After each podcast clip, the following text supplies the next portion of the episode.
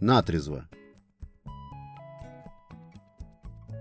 У меня никогда не было проблем со здоровьем из-за выпивки. У меня никогда нигде не кололо, не резало, не тянуло. По крайней мере, не помню, чтобы связь между каким-то недугом и выпивкой была явной. Похмелье в расчет не берется, похмелье – вопрос особый. И всегда я был приверженцем идеи, что алкоголь помогает скорее, чем вредит. Самый веселый такой, безобидный вроде, и главное – дешевый кайф. Это же не героин какой-нибудь. Дешевле кайфа нет. Да, алкоголь это просто самый дешевый и быстрый способ сделать себя счастливее, если вдуматься, если отбросить в сторону всякую философскую блажь. Ты просто вышел из дома, дошел до магазина, потратил немного совсем денег, откупорил то, что ты там предпочитаешь, сделал глоток и поплыл.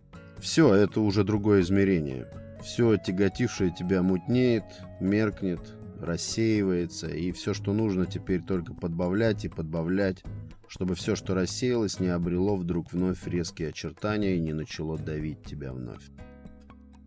Прадед мой пил классически. Дед тоже. Отца я вижу и сам, он любитель выпить. В чем дело? Почему мне не перенять это? Почему я должен как-то нарушать это положение вещей? Я родился и формировался, в общем-то, с тем, что пить – это норма жизни, что алкоголь – это твой постоянный спутник по жизни, что если в жизни случается радость, то выпивка – лучший способ закрепить ее. Если у тебя проблемы или горе, выпить максимально уместно.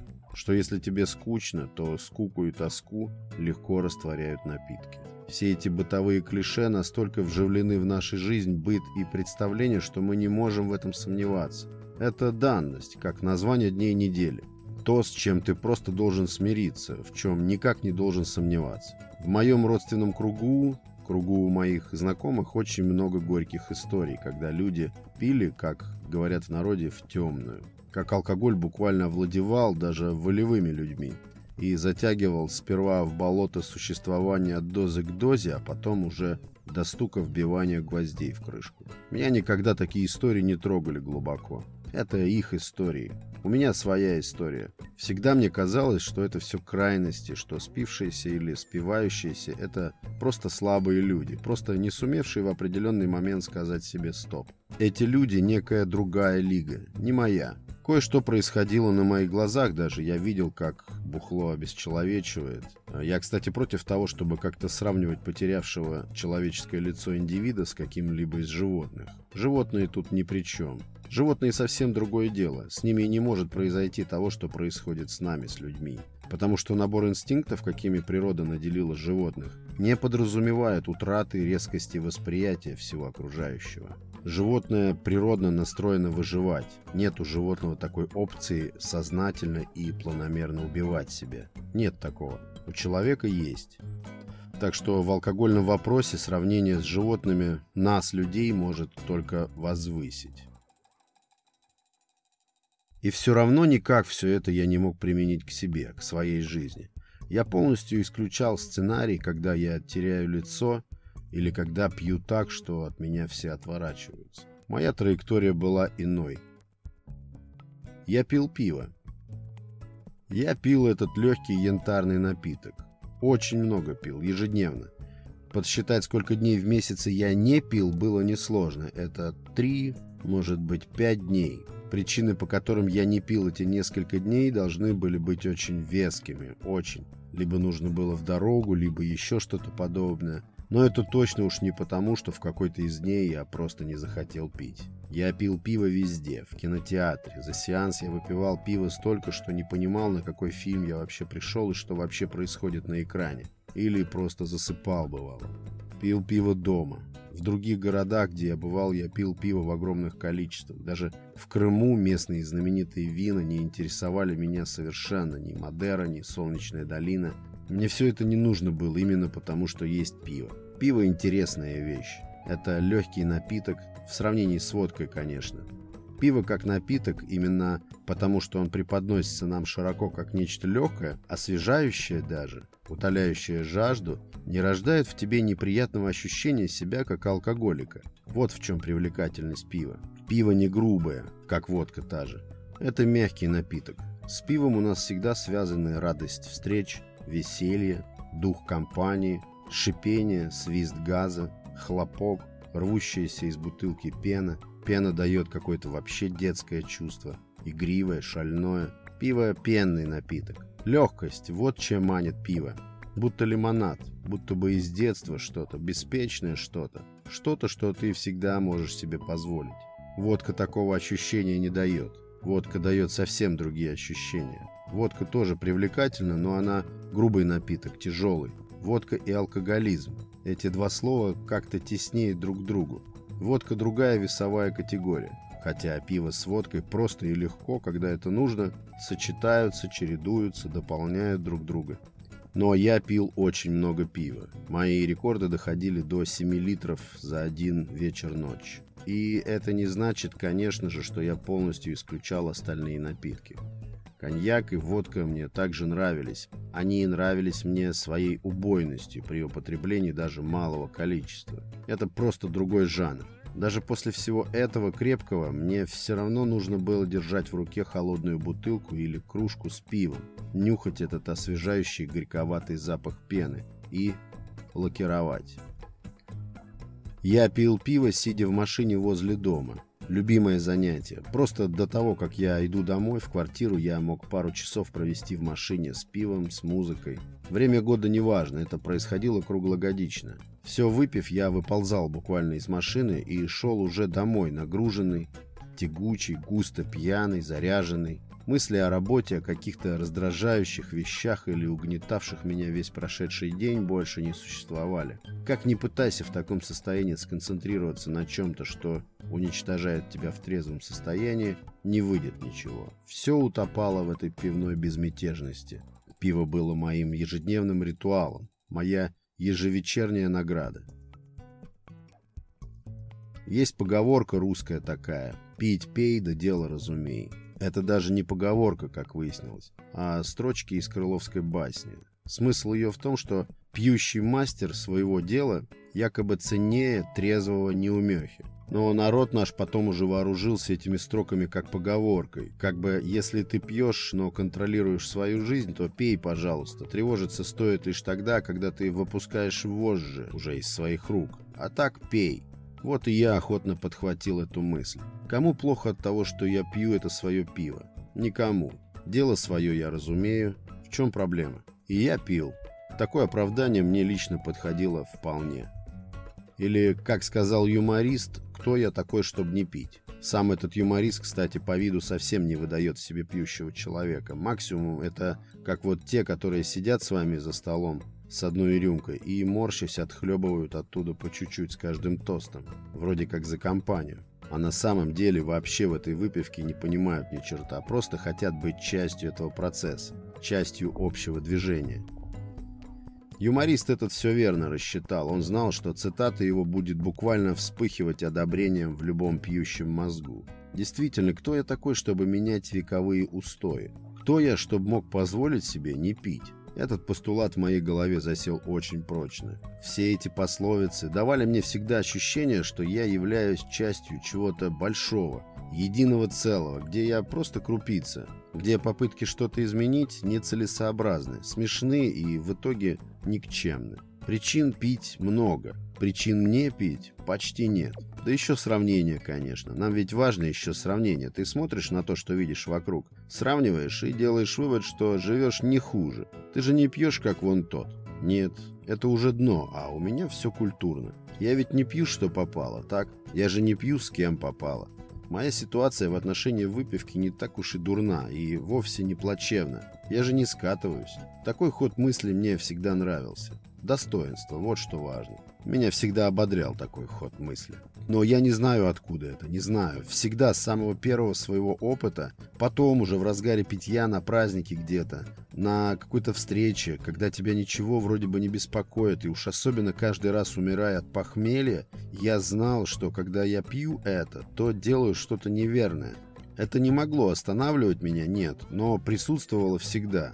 Всегда знал, чувствовал, что в этом что-то не то. Только вот все нет времени в этом разобраться. Что же именно-то не то? Вроде бы хорошо все, все сбалансировано, все осознанно. Контроль.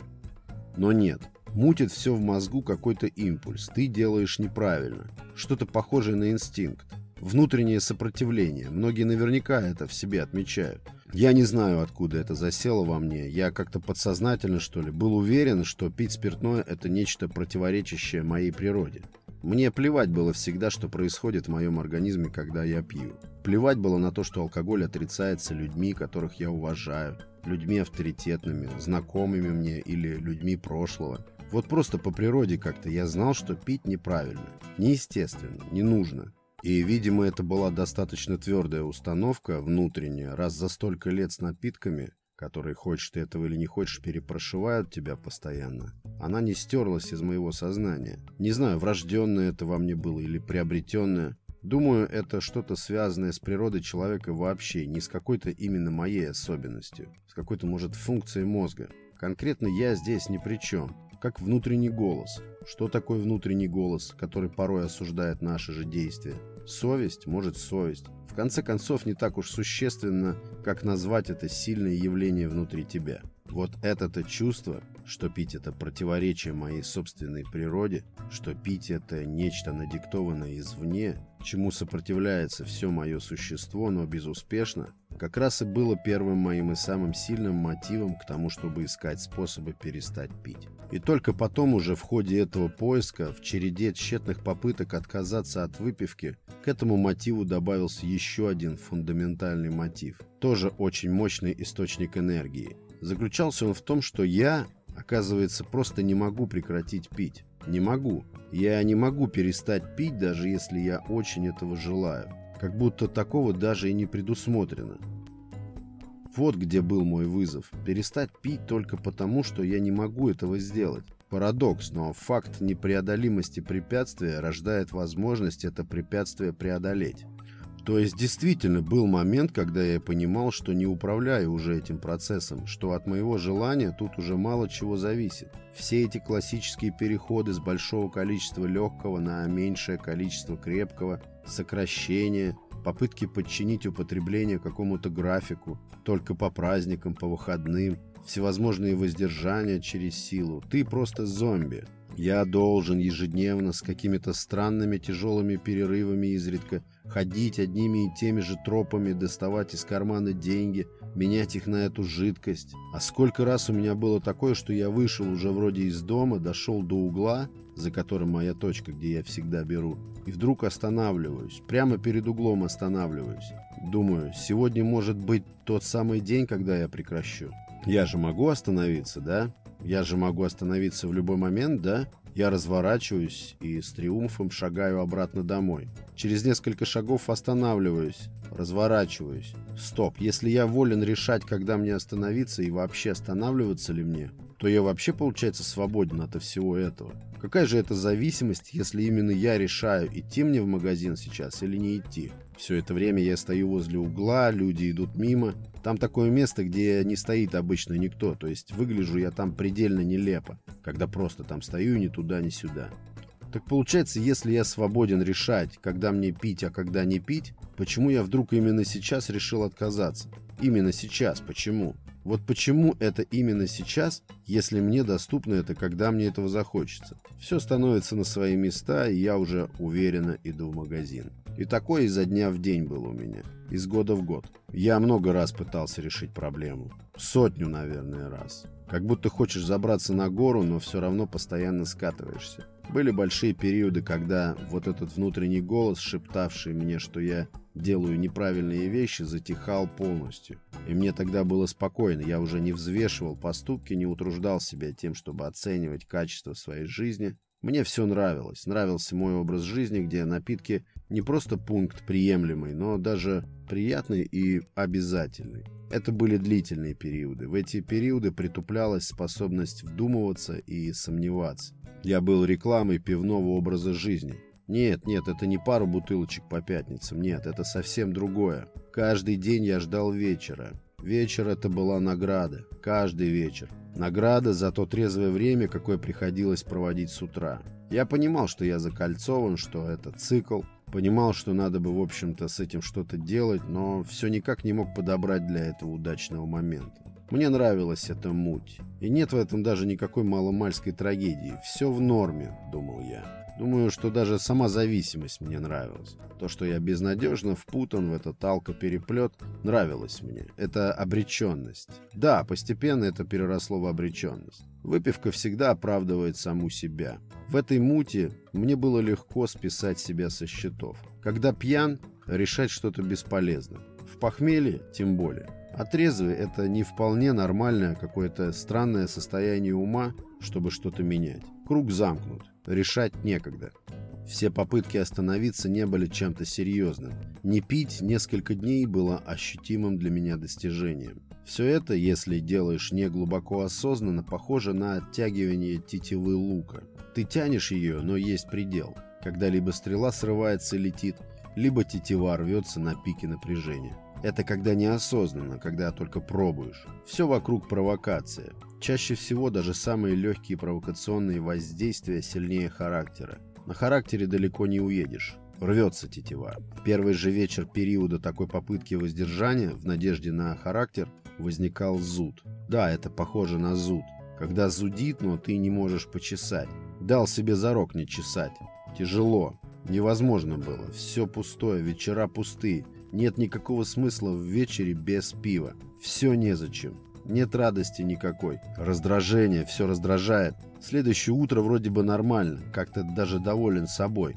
Доволен тем, что превозмог соблазны. Нет похмелья. Но тут же вспоминаешь тяжесть вчерашнего вечера. Вспоминаешь это немыслимое преодоление. И тогда становится страшно от того, что сегодня предстоит точно такой же, а может и хуже вечер. Я лично при таком воздержании пребывал в каком-то отупении. Вздрагивал только и оборачивался, когда сзади меня кто-то торжественно откупоривал бутылку пива с хлопком, шарахался от отдела алкоголя в магазинах, или шел мимо этой стены из напитков и старался не смотреть туда, старался не дать себе зацепиться взглядом за все это разнообразие. Проблема была в том, что я не понимал, для чего я воздерживаюсь, в чем вообще смысл, куда я иду. С таким подходом можно только завязать на какое-то время. Потом, истосковавшись по напиткам, все равно вернешься обратно и примешься пить с еще большим остервенением. Только полная осознанность, глубокая окончательная осознанность. Тогда, оказывается, и не нужно взбираться ни на какую гору или тянуть тетиву.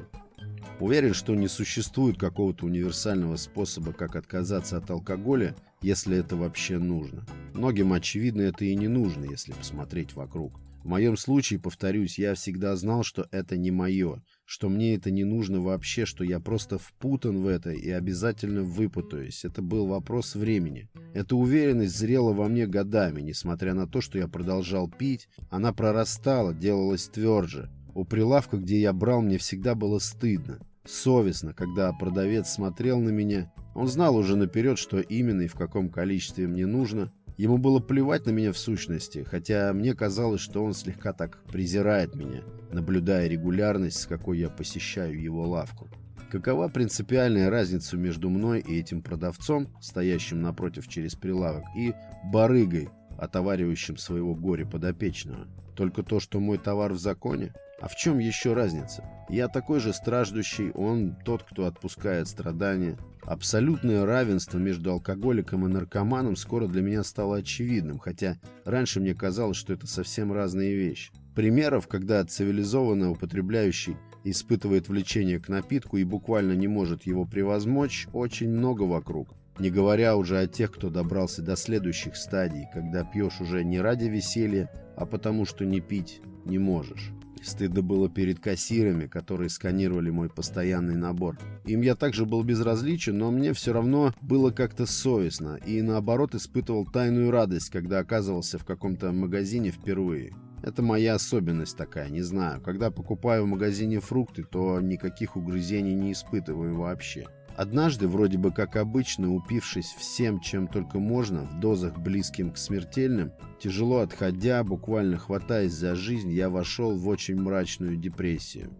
Такое, конечно же, было не впервые. Это было глубочайшее похмелье, когда ты пребываешь в некой буферной зоне между обычной нормальной жизнью человека и тем, что тебе максимально явственно мерещится смерть. Когда помимо всего этого набора физических проявлений, тремор, рвота, боли в голове, главным недугом становится внутренний процесс поедания самого себя. несмотря на то, что организм мой был долгими годами питья закален уже, этот день стал почему-то особенным. Я достиг какой-то своей границы, какого-то ключевого пункта. Наш мозг великолепно все-таки устроен, он дает команду на самоуничтожение, он борется потом с его последствиями, сам страдает, сам себя лечит. Это была очень ясная и твердая мысль, похожая на команду. Я просто решил, что никогда больше не хочу ощущать то, что ощущаю сейчас, даже и близко этого не хочу. Что-то спорило, конечно, во мне, а как же те вечера, как... Как вот так вдруг я откажусь от всего этого? Но я чувствовал всю невнятность этих вопросов. Это похоже было на обновление системы с оставшимися кое-где еще старыми настройками. И только. Это не было даже какой-то мотивацией, это было просто ясной, твердой, новой установкой в моем мышлении. И там не было места никаким сомнениям, каким-то противоречиям. Это новое ощущение, новый импульс. Он был цельным и четким. И мне он нравился. Меня не покидало чувство высвобождения. Дальше все было легко. В своих мыслях я стал отделять себя от выпивки, потому что мне всегда была непонятной жизнь без нее, и непонятно было, каким я могу быть без нее. Процесс отказа от всех этих ежедневных привычек стал для меня очень интересным, увлекательным даже. Я с каким-то особенным удовольствием теперь не покупал алкоголь, проходил мимо своих точек, нарочно провоцировал себя, заходил в пивные, все думал, как поведу себя, но нет, ни малейших поползновений не возникало, чтобы как-то соблазниться и отказаться от этого нового трезвого импульса. Он набирал во мне силу день ото дня, и то обстоятельство, что я не пью больше, день ото дня становилось будничным обстоятельством для меня, которое не требовало даже того, чтобы хотя бы время от времени о нем вспоминать. Это сделалось какой-то новой великолепной реальностью. Сейчас, спустя около двух лет, я понимаю, что это не случилось все-таки в одночасье. Это стало результатом того моего подсознательного внутреннего стремления. Даже не к отказу от чего-то там, а вот к этому высвобождению. Иными словами, этого все-таки нужно глубоко внутренне желать. Все остальное – борьба с ветряными мельницами. Уверен, желание выбраться из этого плена вынашивается многими, особенно людьми, имеющими склонность к тому, чтобы изменять себя, трансформировать, и, главное, имеющими способность правильно сомневаться – поскольку большинство людей пьющих не сомневаются в том, что поступают верно. Если не пить мучение, значит это неправильный подход. Все твое существо должно требовать этого решения. Тогда такая перемена в жизни будет приносить удовольствие и облегчение. Вокруг нас достаточное количество примеров алкогольного долголетия. Вот он, ему под 80, он всегда пил и никаких проблем особых ни со здоровьем, ни каких-либо других не испытывал. Слава богу. Каждому отписан срок, дата открыта у каждого, и каждый решает сам, как это время ему проводить. Тут должно быть все справедливо и индивидуально. Но для меня всегда было важно пробовать оспаривать догмы, задавать себе вопросы, а кто это так постановил? Что это за традиция? Что за испокон веков? Откуда такая уверенность, что традиция, ведущая к нашему времени из давних лет, из прежних веков, обязательно для меня полезна? Или почему вдруг я с такой традицией должен непременно соглашаться? Люди, которые углубились в проблему алкоголя, в один голос утверждают, что тяга к спиртному зарождается и укрепляется благодаря поощрению этого процесса родителями, то есть предыдущим поколением. Это цепочка, эстафета, которую мы хватаем, не вдумываясь. Мы видим, мы перенимаем. Когда я обсмотрел все вокруг, понаблюдал, сам-то себе я врать не стану, я вывел, что самая первая причина, по которой я пил, был страх. Это не какой-то определенный страх, а страх в самых разных проявлениях. Страх завтрашнего дня, страх оставаться наедине с самим собой, страх прямого общения, страх грядущего безденежья, страх, когда ты пребываешь среди людей. И еще множество самых разных оттенков страха и ощущений, так или иначе замешанных на нем. Страх воспринимать все окружающее так, как оно есть, в чистом трезвом состоянии, причина пить для многих. За первенство среди причин пить страх может состязаться только со скукой. Скука и страх – вот основа тяги к спиртному. Опьянение устраняет обе эти неприятности. Здесь для нас хорошие учителя, дети или животные. Животное пребывает в непрерывном стрессе, в борьбе за жизнь в дикой природе и обходится без допинга.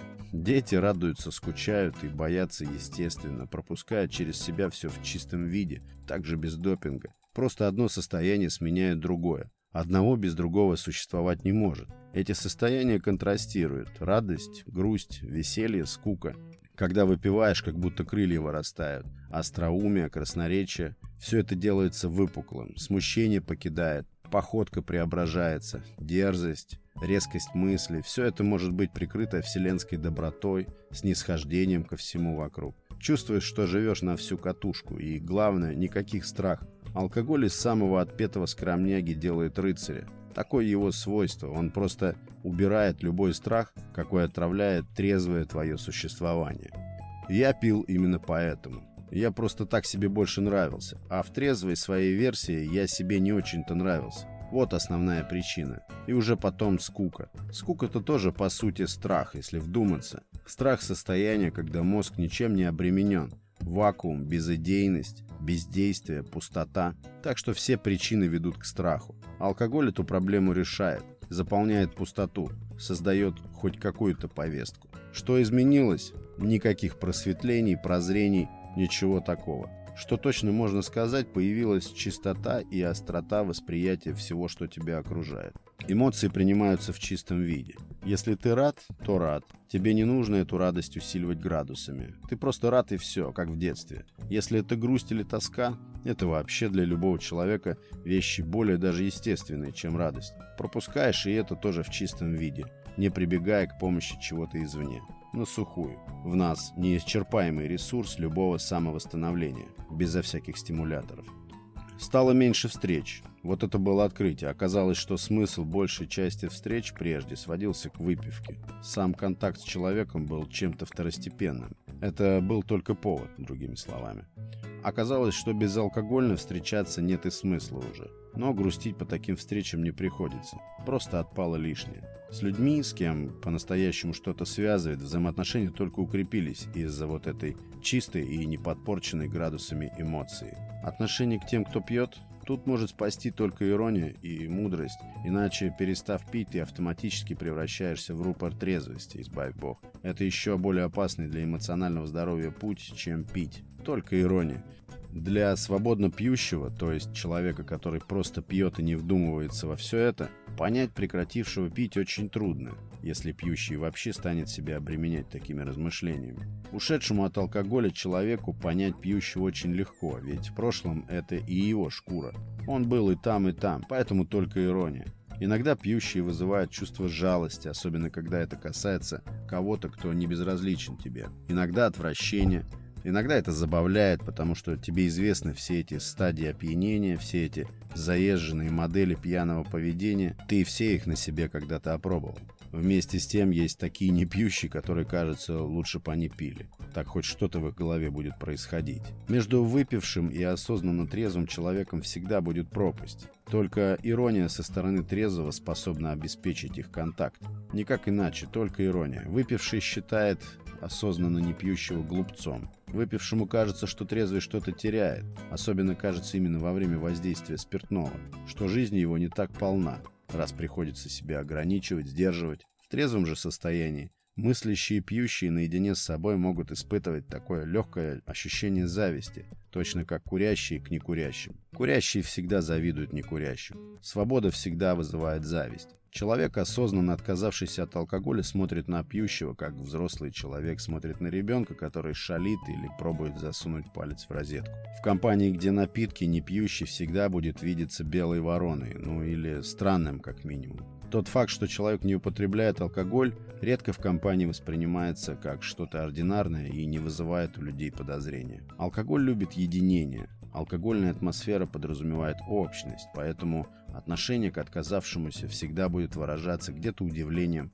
где-то насмешкой, где-то даже может быть презрением или агрессией. И это всегда забавно наблюдать. Отказ выпить у нас считается дикостью, вызовом, дурным тоном, чуть ли не предательством.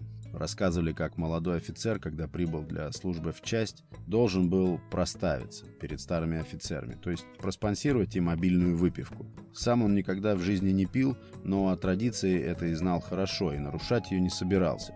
Он все приготовил, сам пить не собирался, старослужащие расселись за столом. Главный командир встал, произнес тост, А когда увидел, что новоиспеченный его подчиненный не собирается пить, сам лично налил ему стакан и к тосту добавил «Кто сегодня с нами не пьет, тот завтра родину продаст». Молодой этот офицер вскочил в вагоне и влил в себя стакан, после чего упал и пришел в себя только на следующий день. Влияние окружения очень сильно, и если у осознанно не пьющего или осознанно отказавшегося никаких проблем с влиянием нет, потому что он сам влияет, то тому, кто еще на распутье, кто не тверд или находится в режиме временной подвязки, сложно противостоять влиянию окружения. Скорее всего, он сольется с этим окружением или внутренне будет испытывать ужасные муки противоречия. В остальном же трезвость, как и питье, очень быстро входит в привычку. И если даже поразмышлять, то видно, что трезвость – состояние для человека более естественное, чем опьянение. Поэтому привыкнуть пить, как это ни парадоксально, гораздо сложнее, чем привыкнуть не пить. Здоровье? Здоровье. Никаких глобальных обследований я не делал ни до, ни после отказа от алкоголя, поэтому данных, что здоровье как-то улучшилось, нет. Внешне ушли вислые пивные бока, исчезли пивные щеки и пивной подбородок. На себе я точно подтвердил, что все эти образования – следствие именно питья пива. Я посмотрел в сети мнения людей и их мысли после отказа от алкоголя. Один из них рассказывает о том, что больше не пьет так вдохновенно, что под носом у него образуется испарина волнения. Он считает дни и кажется ему важен каждый день, который удаляет его от момента отказа. Очень хорошо видно, что это воздержание, что он мучается, что решение его такое поспешное возможно. Он будто прямо живет мечтой о запое. Одна девушка, она выглядела вполне уверенно и осознанно отказавшейся, говорила, что спустя год без выпивки как-то там улучшилась работа ее мозга, обострилась память. Возможно, я такого отметить не могу. Есть еще мнение, что многие долгожители выпивают и всю жизнь пили, даже с периодами, когда пили совсем ударно. Вообще не стану с этим спорить, сам таких людей знаю. Не пить не значит жить дольше, совсем не значит. Никто не знает и не может знать, сколько ему отведено. Речь идет здесь не о каком-то там абстрактном количестве лет, какое каждому из нас суждено прожить, а о том, как ты живешь конкретный вот этот день. О текущем моменте речь идет. Что ты можешь, а что не можешь в этом текущем моменте изменить. Есть ли люди, жизнь которых оказалась долго, несмотря на то, что они пили? Есть. Есть ли люди трезвенники, которым не повезло с долголетием? Тоже есть. Эти примеры не могут быть ориентирами. Ориентироваться нужно только на собственные ощущения и уметь в нужный момент дать себе усомниться в том, правильно ли все вокруг тебя обстоит. А может быть что-то мне навязано, может что-то извне противоречит моим личным внутренним природным установкам.